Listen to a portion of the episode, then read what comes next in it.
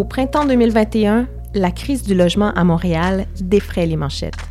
Le prix des loyers explose partout, une augmentation estimée à 8% comparativement à l'année précédente. Et qu'on soit locataire ou propriétaire, se trouver un endroit où vivre, c'est pas évident. Le 1er juillet 2021, le Frappru estime que près de 500 familles étaient toujours à la recherche d'un nouveau logement. Un contrôle! Un contrôle! Il est temps que le logement arrête d'être considéré comme une marchandise, comme une machine à faire du profit. Le problème de l'accessibilité et de l'abordabilité des logements, n'est pas nouveau à Montréal. Ça fait des années que les organismes communautaires, que les tables de quartier et que les comités logements réclament plus de logements sociaux, un meilleur contrôle des loyers et une plus grande variété de types d'habitation, comme des coops par exemple. Mais il y a un autre phénomène qui vient jouer sur le coût des loyers, la gentrification. Bienvenue à Esprit de quartier.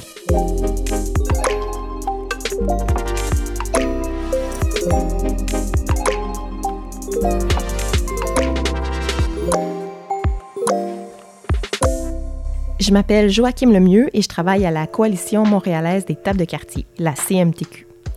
Je suis une Montréalaise convaincue. Je vis ici depuis près de dix ans maintenant et je pense pas quitter la ville de sitôt. Sauf qu'à travers mon travail, je constate tous les jours qu'il y a de grands enjeux sociaux qui bouleversent la vie des gens d'ici.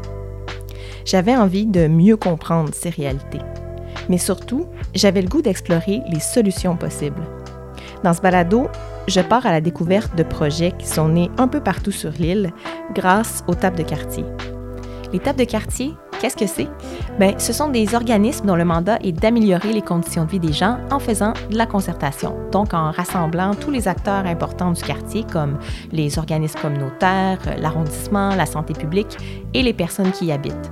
Et toutes ces personnes-là réfléchissent ensemble aux solutions à mettre en place pour réduire la pauvreté dans le quartier.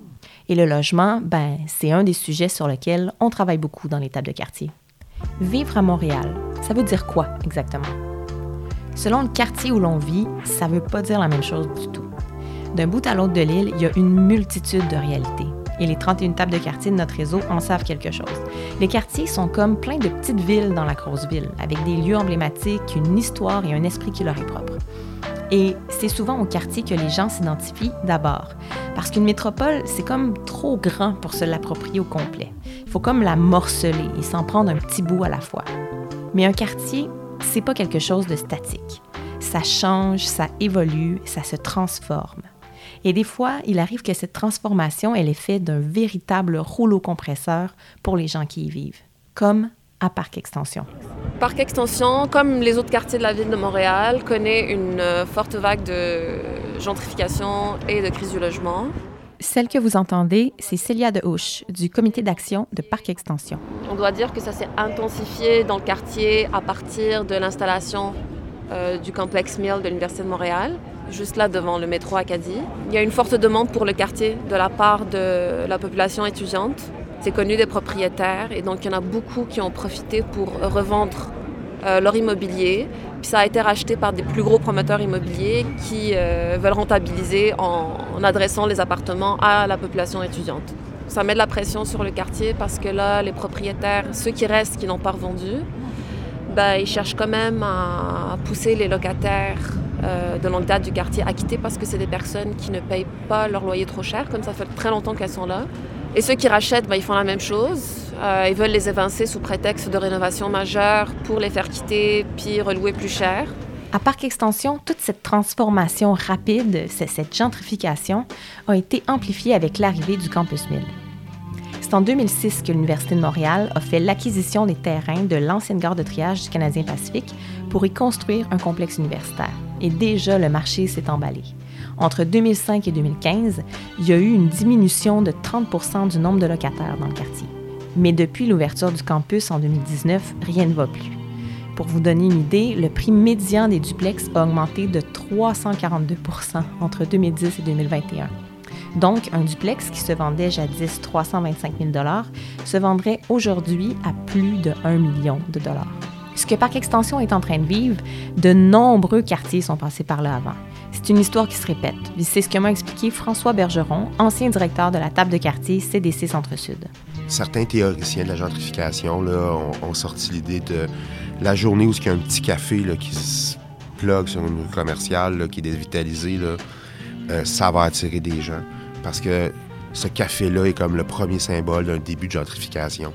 Parce que ce café-là va attirer une certaine population, souvent des artistes, qui vont rester dans le coin parce que ça coûte pas très cher rester là. Ils ont probablement leur studio, leur lieu de création pas loin parce que financièrement, ça tient la route.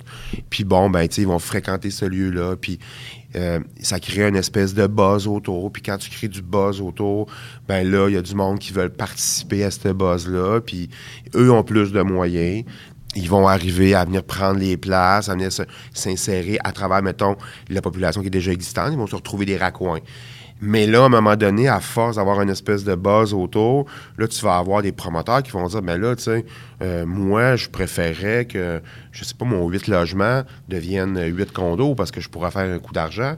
Puis, ben, de oui, il y a beaucoup de monde qui sont prêts à, les acheter, euh, à les transformer. Fait tu sais, c'est une espèce de cycle qui arrive. C'est sûr que l'attractivité, tout d'un coup, d'un secteur, euh, ça va finir par attirer beaucoup de poissons, mais ça va finir par attirer des requins.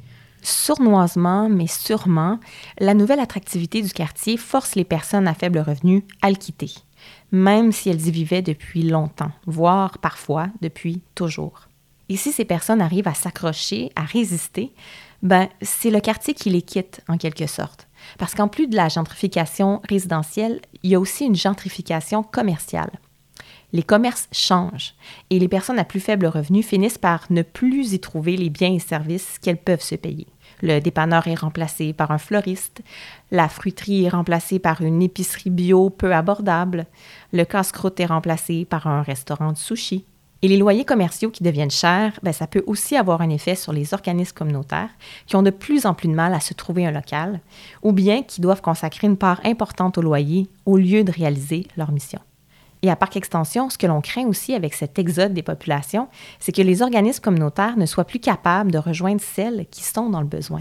Parc Extension est connu pour être un quartier avec euh, une population majoritairement immigrante, allophone, euh, qui vit sous le seuil de pauvreté. Donc 43% de la population vit sous le seuil de pauvreté et 60% de la population est une population immigrante.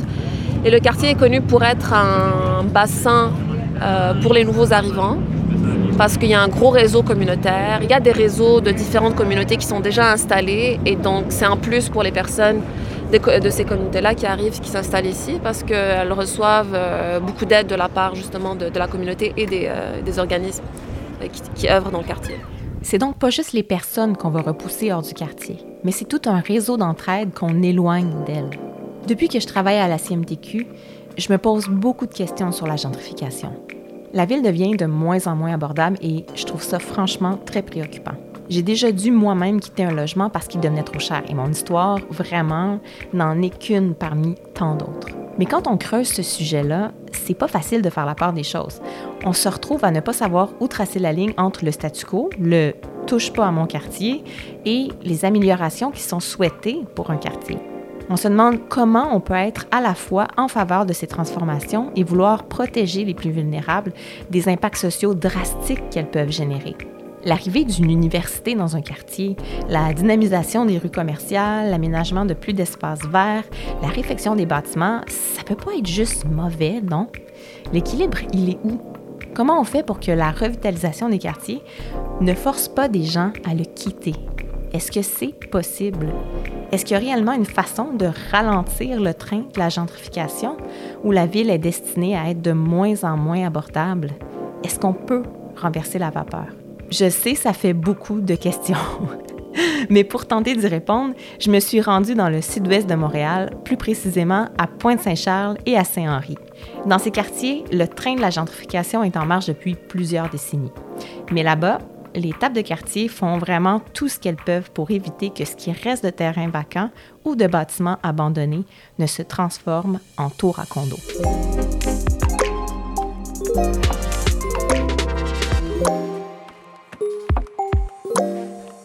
Premier arrêt, Pointe-Saint-Charles, dans le secteur Bridge, Bonaventure. Vous avez fort probablement entendu parler du stade de baseball que le groupe Baseball Montréal de Stephen Brofman voudrait faire construire. Ben, c'est sur ce site qu'on voudrait le faire, tout près du bassin Peel. J'en ai discuté avec Karine Triolet, coordonnatrice depuis 20 ans de la table de quartier Action Gardien, la CDC de Pointe-Saint-Charles. C'est un secteur qui est euh, extrêmement convoité. Euh, depuis de longues années. C'est là, par exemple, que euh, l'Auto-Québec voulait déménager le casino avec le Cirque du Soleil à l'époque, puis le stade de Saputo, etc.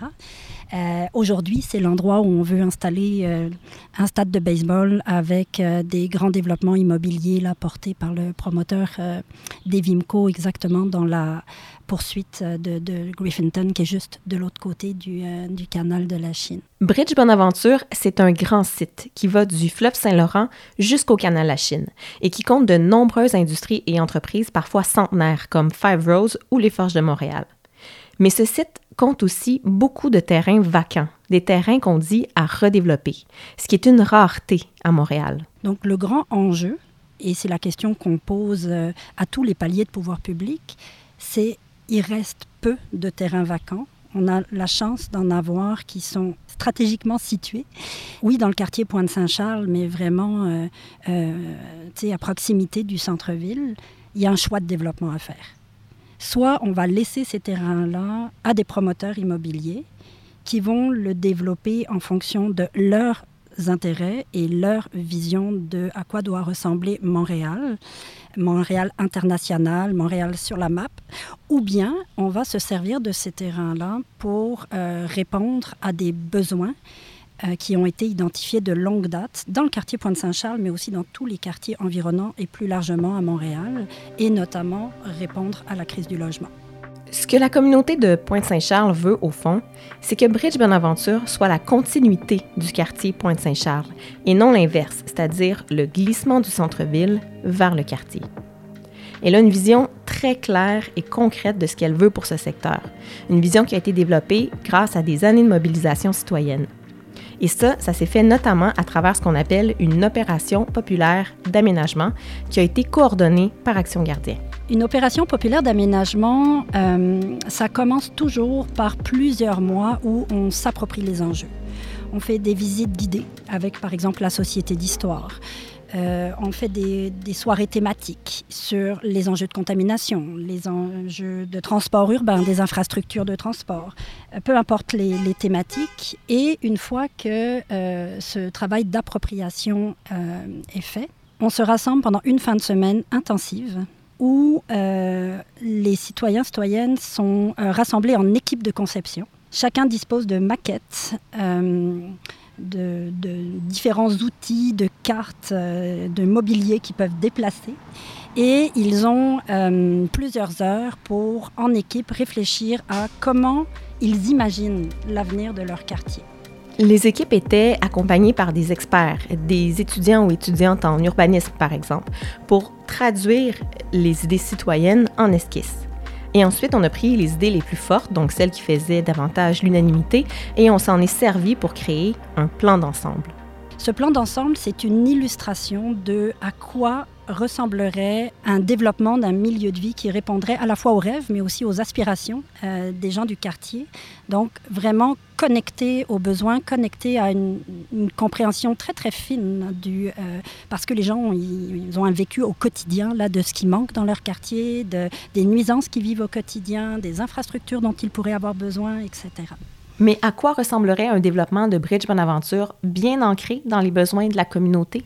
Le plan d'ensemble euh, qui a été conçu pour Bridge Bonaventure, c'est à des années-lumière de ce qui est proposé par des promoteurs comme Devimco ou par Groupe Baseball Montréal avec un stade de baseball. On est beaucoup plus dans un développement à échelle humaine, dans le respect de l'identité du quartier existant de Pointe-Saint-Charles, bien sûr en le densifiant, euh, en répondant aux besoins urgents et cruciaux en logement, mais pas avec des tours de 25 étages. Là. On est vraiment dans du développement à échelle humaine, euh, avec des services de proximité, avec des 6-8 étages, euh, avec des équipements qui font défaut pour les gens de Pointe-Saint-Charles, mais aussi de Griffinton ou de la Petite Bourgogne, par exemple une école secondaire ou une maison de la culture. Et Karine m'a aussi parlé de plein d'autres choses, comme de l'amélioration de l'accès au fleuve Saint-Laurent, de verdissement, de transport actif et aussi de la diminution de la circulation de transit dans le quartier pour rejoindre le pont Victoria, par exemple. Et évidemment, ça prend du logement social et abordable. Il y a plus d'une centaine de personnes qui ont participé à cette vaste démarche qui a mené au plan d'ensemble. Et une fois qu'on a un tel plan entre les mains, bien, il y a tout un travail de communication et de représentation à faire pour la table de quartier. Il faut sortir dans la rue, dans les médias, rencontrer les élus de tous les paliers politiques et participer aux consultations publiques. Autrement dit, pour rappeler le thème du baseball, il faut maintenant aller au bat. Notre message était très clair, c'est il y a une opportunité immense de corriger des erreurs du passé et de répondre à des besoins criants. Donc, on n'a pas le droit de rater cette opportunité et de laisser une fois de plus des terrains vacants et des terrains publics euh, en plus euh, être appropriés par des promoteurs. pour nous, ce n'est pas une option.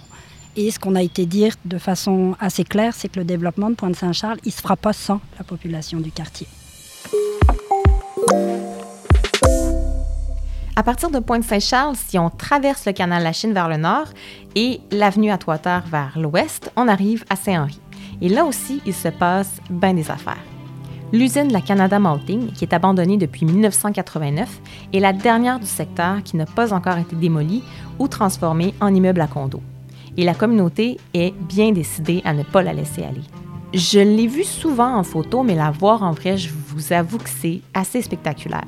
Cette malterie est la plus vieille des usines de genre au Québec.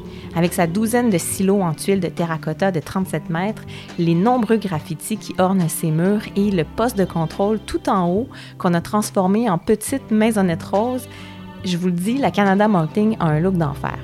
Et c'est donc pas étonnant que les gens de Saint-Henri y soient autant attachés j'ai rencontré Shannon Franson, coordonnatrice de la table de quartier CDC Solidarité Saint-Henri, pour en savoir plus. Très souvent, on utilise l'adjectif iconique. C'est vraiment une icône de euh, Saint-Henri et euh, un symbole aussi de euh, l'histoire ouvrière du quartier.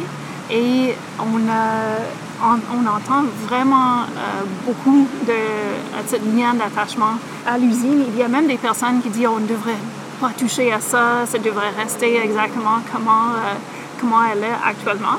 Euh, nous, on a une autre idée. donc, le collectif nous, la Montagne, a une autre idée pour l'avenir de cette usine-là.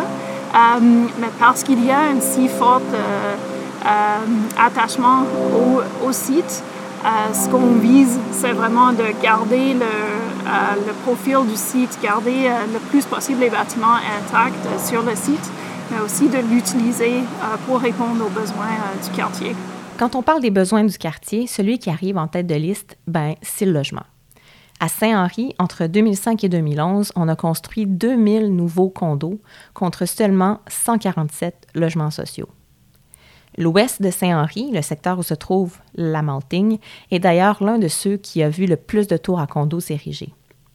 Depuis 2011, le coût des loyers a aussi augmenté dans l'ensemble du quartier, de près de 25% Bientôt, personne ne va pouvoir rester ici parce que les, logements sont trop chers. Donc, pourquoi on met le logement au, centre de, euh, de nos projets? C'est vraiment de protéger le droit euh, de rester dans le, quartier pour les personnes faibles et moyens revenus. En 2013, quand la communauté de Saint-Henri apprend qu'un promoteur souhaite implanter un projet de 700 condos dans la Malting, elle se met en colère. Il y a une grande mobilisation qui s'enclenche qui parvient à bloquer le projet. Solidarité Saint-Henri organise ensuite une opération populaire d'aménagement, comme à Pointe-Saint-Charles et le collectif À nous naît à la suite de ces démarches-là. Euh, le collectif À nous qui est un collectif qui est composé des organismes euh, du quartier, des résidents euh, et résidentes du quartier, ont travaillé pendant un an et demi ensemble pour créer un projet qui est vraiment qui est à multiples facettes. Donc, on prévoit plusieurs usages différents. L'une qui qui apporte le plus d'attention peut-être, c'est le logement. Donc il y a à peu près euh, la moitié, un peu moins de la moitié du site euh, sera euh, consacré aux, aux, logements sociaux. donc des coopératifs et probablement nos BNL de logement. Et on peut construire là-bas plus de 200 unités sur juste la moitié du site. Euh, pour le reste, c'est des usages euh, qui euh, sont en économie sociale ou en développement communautaire et qui répondent aux besoins du quartier. Donc, il y a prévu un, CPE, un café communautaire. Et aussi, un des, projets qu'on aime le plus et qui avance le plus, c'est le musée de l'histoire ouvrier du, du quartier. Shannon m'a aussi parlé de la production alimentaire qu'on compte y faire grâce à des serres qu'on va construire sur le toit des silos. Ce projet que le collectif a développé pour la malting, on le dit 100% communautaire. Mais qu'est-ce qu'on veut dire par là? Quand on parle 100% communautaire, ce qu'on ce veut dire, c'est que les projets qui vont être développés sur le site euh, de l'ancienne usine de la Canada Malting, c'est vrai des projets euh, qui euh, répondent à la, aux besoins de la communauté, qui sont portés par et pour la communauté et qui sont 0% profit. Donc, c'est ça vraiment comment on peut comprendre le 100% communautaire.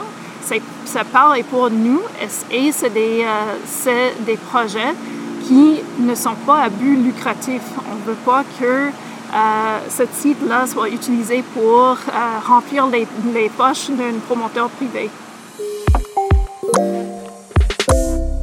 que les histoires de Bridge Bonaventure et de la Malting ont en commun, c'est cette lutte des communautés pour se réapproprier des parties de la ville et les développer autrement.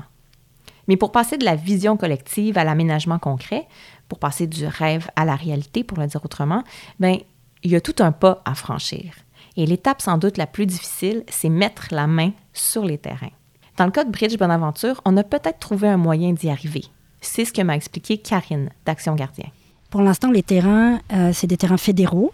Ils appartiennent à la Société immobilière du Canada, qui a un objectif de rentabiliser ces terrains au niveau économique, environnemental et aussi social.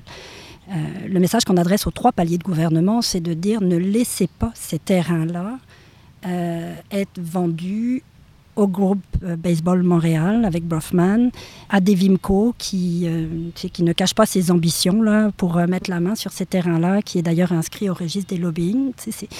Donc, la première chose à faire pour un développement véritablement à échelle humaine et qui répond aux besoins de la population montréalaise, c'est de garder le contrôle sur le foncier. C'est malheureusement pas la façon dont on a développé les quartiers centraux de, Montréal dans les dernières années. On a juste à penser, par exemple, juste en face du bassin Pile, euh, au développement de Griffintown. Griffintown. Parlons-en de Griffintown. Peu de logements abordables, peu de parcs, aucune école primaire et peu d'espace pour la vie communautaire. Ce quartier qui est situé juste au nord du bassin Peel est souvent cité en exemple pour démontrer les ravages d'un développement orienté vers les intérêts des promoteurs au détriment de ceux de la communauté. C'est en 2010 que la transformation du quartier s'est enclenchée, avec une construction rapide et massive de condos. Mais il n'y a pas eu de réflexion de fond autour de ce développement. Grosso modo, on a laissé carte blanche aux promoteurs. Ce qui fait que la Ville de Montréal devra débourser des centaines de millions de dollars pour améliorer la convivialité du secteur, en ajoutant par exemple des espaces verts. On veut à tout prix éviter ça à Bridge Bonaventure, en réclamant que les terrains publics servent au bien commun. Dans le cas de la Malting, par contre, c'est un peu plus compliqué.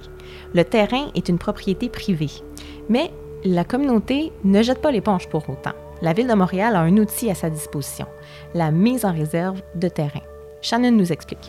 Oui, un des grands apprentissages qu'on a fait collectivement euh, dans le collectif Annule Malting, donc, euh, c'est comment ça marche la mise en réserve des terrains. Euh, et en fait, c'est un outil réglementaire que la ville a à sa disposition pour prendre n'importe quel terrain privé et de, dire aux propriétaires, nous, on va faire l'acquisition de, votre site. Donc, actuellement, on le met en réserve, on l'enlève du marché privé et on va négocier ensemble un prix. Et si ces négociations ne marchent pas, mais là, la ville a la possibilité, une fois que ça mis en réserve, de exproprier euh, le, propriétaire. Ce qui est vraiment important à comprendre dans notre contexte, c'est qu'on ne, ne demande pas à la ville de acheter et de payer tout seul le prix euh, du terrain. Mais ce qu'on veut, c'est de, une fois que le terrain est mis en réserve, euh, de trouver d'autres bailleurs de fonds qui vont contribuer ou euh, d'aller chercher des, des, des, prêts pour acheter et faire l'acquisition du site pour que ça peut revenir à la communauté. La Ville de Montréal dispose d'un autre outil réglementaire pour s'assurer que les développements immobiliers n'accélèrent pas la gentrification, soit le règlement pour une métropole mixte, ou le règlement 2020 comme on l'appelle parfois. Depuis l'entrée en vigueur de ce règlement en avril 2021, les promoteurs sont tenus d'inclure dans leur projet un certain pourcentage, autour de 20 de logements sociaux, de logements abordables et de logements de trois chambres ou plus. Par logement abordable, on parle de logements qui sont offerts à 10% sous le prix du marché. Mais bon, toutes les personnes que j'ai questionnées à ce sujet dans le cadre de ce balado m'ont répondu à peu près la même chose. C'est un bon premier pas, mais c'est loin d'être suffisant. Les promoteurs peuvent, par exemple, payer un montant au lieu de construire les logements en question. Et puis, il y a différentes exceptions auxquelles on peut faire appel et qui permettent de contourner en quelque sorte le règlement. En fait, il faut combiner ce règlement-là avec d'autres stratégies, dont la négociation en amont des projets avec les promoteurs. Quand il y a des gros projets de développement immobilier qui atterrissent dans les quartiers, les tables de quartier peuvent mobiliser la communauté et l'amener à identifier ses besoins et à nommer ses attentes. François Bergeron de la CDC Centre-Sud m'en a parlé. La population a des outils. Tu sais, quand le promoteur va demander une dérogation pour contrevenir au plan d'urbanisme, bien, ça se monnaie. Là, présentement, ceux qui le monnaient, c'est la Ville de Montréal, l'arrondissement, euh, le service d'urbanisme. va dire OK, tu as besoin de trois étages de plus. OK, aménage-nous un petit parc à côté. Euh, moi, je pense que la communauté pourrait dire Ça te prend trois étages de plus? Ben je m'excuse, mais ta contribution, ça ne sera pas un petit parc à côté. Elle va être beaucoup plus significative que ça, ta contribution. Parce que tes trois étages, ils vont te rapporter un million chaque, mettons. Ça fait 3 millions de plus. On pense que tu pourrais investir plus qu'un petit carré de, un petit carré de pelouse en bas. On peut donc négocier jusqu'à un certain point des retombées positives pour le quartier. Il y a moyen d'établir un dialogue et de faire des gains. La communauté peut, par exemple, demander qu'on lui cède un bâtiment, comme dans le cas du bâtiment 7. Ce bâtiment, dont vous avez peut-être déjà entendu parler, il est situé sur les anciens terrains du CN près du secteur Bridge-Bonaventure et a été cédé à la communauté en 2012 après une longue bataille citoyenne. C'est vraiment fascinant tout ce que le collectif C'est à nous a fait de ce bâtiment qui est devenu un centre autogéré par la communauté. On y retrouve entre autres une épicerie solidaire, une microbrasserie et des ateliers de réparation et de création. Mais pour l'instant, intéressons-nous surtout à ce qu'il a fallu faire pour l'obtenir, ce bâtiment. Ça a été une grande victoire pour la population, mais Karine nous rappelle qu'on n'a pas tout gagné dans cette négociation. Ça nous a pris 12 ans, 12 ans de mobilisation euh, sur les anciens terrains du CN pour aboutir à ce qu'on a aujourd'hui.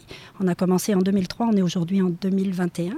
Donc, à force de beaucoup, beaucoup, beaucoup de mobilisation euh, dans la rue, de rapports de force avec le promoteur, euh, d'associations entre les groupes communautaires, les groupes de la culture, euh, les anarchistes dans notre quartier, etc., on a réussi à extraire le fameux bâtiment 7, mais en échange de tout un développement. C'est-à-dire que le, le, groupe MAC, va faire 800 condos sur les anciens terrains du CN. Ils voulaient donner 15% de logements sociaux. On, a bataillé, on n'a pas lâché jusqu'à ce qu'on ait 25% de logements sociaux. Donc oui, le collectif 7 anneaux a réussi à mettre la main sur le bâtiment 7 euh, et à faire en sorte qu'au moins un des bâtiments, des, euh, euh, anciens bâtiments du CN, soit réapproprié par la population. Sinon, tout aurait été rasé pour faire de la place à du condo. Ce que Karine, François et Shannon nous disent, c'est que la revitalisation des quartiers, c'est tant mieux, mais pas n'importe comment, et pas sans une collaboration étroite avec la communauté. Ce qu'on dit avec la table Action Gardien euh, depuis ces années-là, c'est que oui, bien sûr, les quartiers centraux doivent se revitaliser, se requalifier, mais la revitalisation, elle ne doit pas avoir comme conséquence d'exclure euh, une partie de la population qui est déjà la plus fragilisée. Elle doit au contraire euh, se faire dans la perspective d'améliorer les conditions et la qualité de vie euh, pour ces populations qui habitent déjà dans le quartier. Il faut arrêter de penser que les communautés qui luttent contre la gentrification veulent se maintenir dans le statu quo et ne pas voir leur quartier s'améliorer. Il n'y a rien de plus faux. Action Gardien et Solidarité Saint-Henri posent une question essentielle à travers leurs projets respectifs. À qui elle est, la ville? et au nom de quels intérêts elles se développent. C'est une autre vision de développement qu'on propose, une vision qui est moins orientée sur les intérêts privés que sur le bien-être de la population. Mais quand on ne jouit pas de moyens financiers aussi gigantesques que les promoteurs, c'est pas toujours évident de la faire connaître. Un promoteur qui décide de jouer les gros bras, il peut, avec juste l'argent qu'il a, faire taire plusieurs personnes.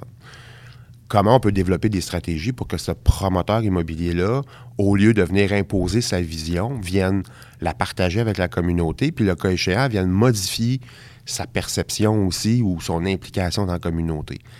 Ça se fait ça se fait à, long terme, c'est pas quelque chose qui se fait rapidement, c'est changer des positions. un de nos projets, justement, de discussion avec ces grands promoteurs-là, c'est de, de se dire, si on est capable de communiquer avec eux, on va mieux comprendre c'est quoi la finalité de leurs actions, puis ils vont mieux comprendre c'est quoi nos besoins aussi, puis peut-être qu'on sera capable de trouver des terrains d'entente. Parce que ces gens-là, ils, ne font pas du flip. Ils viennent, euh, quand ils vont investir ces sommes-là dans, un secteur, des grands montants d'argent, on sait qu'ils vont être là pour 25, 30, 40, 50 ans. Euh, quand tu as un nouveau voisin là, à côté de chez vous, la meilleure stratégie, c'est de bien t'entendre avec parce que tu sais pas combien de temps il va rester à côté de chez vous. Fait qu'au lieu de commencer une chicane, es peut-être mieux de commencer une discussion. Fait que c'est un peu la posture. Moi, quand j'en parle, je parle plus de la posture qu'il faut qu'on aille. Changer la posture renverser la façon de faire du développement, faire les choix qui s'imposent. C'est ça, au fond, le nerf de la guerre. Il faut carrément changer notre perception de ce que devrait être un milieu de vie. Et ça, c'est tout un défi pour les tables de quartier. Et leur principal outil pour faire ça, c'est la concertation. Parce que leur expertise, au fond, c'est d'amener des personnes et des organisations avec des intérêts parfois complètement différents, comme les promoteurs immobiliers et les organismes communautaires, à dialoguer, à travailler ensemble. Elles font ça au quotidien. C'est leur travail de créer des ponts et d'entretenir un climat de confiance qui propice à la collaboration. On est un peu les gardiens du sentier, là. Puis c'est un peu le rôle qu'on a à jouer à un certain moment donné. Puis des fois, ça passe par-dessus même nos intérêts personnels, notre volonté ou nos valeurs personnelles. Des fois, il faut passer un peu, les, comprimer un peu pour permettre à ce qu'un débat se fasse, qu'une, discussion ait lieu c'est plus facile de discuter avec entre personnes qui ont toutes la même idée. Mais avec du monde qui ont des points de vue différents ou des, des objectifs différents à atteindre, là, c'est plus difficile. Mais c'est encore plus. Quand tu réussis à le faire, c'est probablement là que tu as les meilleurs résultats. Les tables de quartier, elles sont aussi les gardiennes de la vitalité et de la solidarité dans le quartier. C'est pourquoi leur rôle est aussi important autour des sites en développement. Parce qu'un secteur en développement qui n'est pas réfléchi avec la communauté peut à tout jamais altérer son tissu social. Plusieurs familles qui habitent dans le quartier depuis des générations, donc c'est vraiment comme un petit village. Et c'est ça l'esprit de notre quartier, c'est le, petit village en plein milieu du centre-ville presque. Euh, mais avec la gentrification, on voit que euh, cet, esprit du quartier euh, transforme. Le, les batailles, comme la bataille pour l'usine de, de, la Malting, ça peut, ça peut sembler comme euh, ben, on veut juste des logements sociaux là-bas, mais c'est pas vrai. On veut quelque chose qui va contribuer à reconstruire l'esprit du quartier pour que on peut, euh, peut dire nous, ce quartier nous appartient et on peut même le développer euh, nous-mêmes, par et pour nous. Et ça, euh, c'est alors un geste qui, euh, vise à, redonner un sens à la vie du quartier. Avant de travailler à la Coalition montréalaise des de quartier, j'avais absolument aucune idée de ce qui se passait avec les terrains ou les bâtiments abandonnés dans la ville, les friches industrielles par exemple. Je ne savais pas que moi, en tant que citoyenne, j'avais le droit de me prononcer sur leur avenir. On a le droit de réclamer un développement plus humain pour notre ville. Moi, en tout cas, ça me donne de l'espoir. Et j'espère que ça vous en donne aussi. Il y a tout un aspect de la gentrification dont on n'a pas parlé au cours de cet épisode et sur lequel il est beaucoup plus difficile d'intervenir. Les grands projets des promoteurs, c'est la portion visible de la gentrification, mais elle peut être vraiment plus sournoise quand elle est portée par les petits propriétaires. Tout le phénomène des rénovictions, euh, les logements qu'on n'entretient pas et qu'on laisse devenir insalubres jusqu'à être forcé d'en expulser les locataires, les flips. On peut négocier avec les promoteurs en amont. Ils ont souvent plus à gagner d'ailleurs à faire des projets qui sont socialement acceptables. Mais c'est pas mal plus difficile de le faire avec l'ensemble des propriétaires malveillants. Et puis, il y a cette question que vous vous posez peut-être. S'il y a des gens qui sont prêts à payer des prix fous pour acheter des maisons ou pour louer des logements, ben il est où le problème? Mais le danger, c'est l'effet domino. Si on ne fait rien, dès maintenant, si on continue de considérer l'habitation comme un bien financier plutôt que comme un droit fondamental, bien Montréal sera bientôt plus accessible du tout. Elle deviendra comme tant d'autres grandes villes du monde où seuls les plus fortunés peuvent vivre. On est capable de faire mieux que ça. Ce qu'on souhaite, au fond, c'est d'en arriver à une véritable mixité sociale dans nos quartiers. Que des personnes ayant des profils socio-économiques et culturels différents se partagent harmonieusement l'espace et que tout le monde s'y sente chez soi. Comment favoriser la cohabitation dans nos quartiers? On en parle dans le prochain épisode d'Esprit de quartier.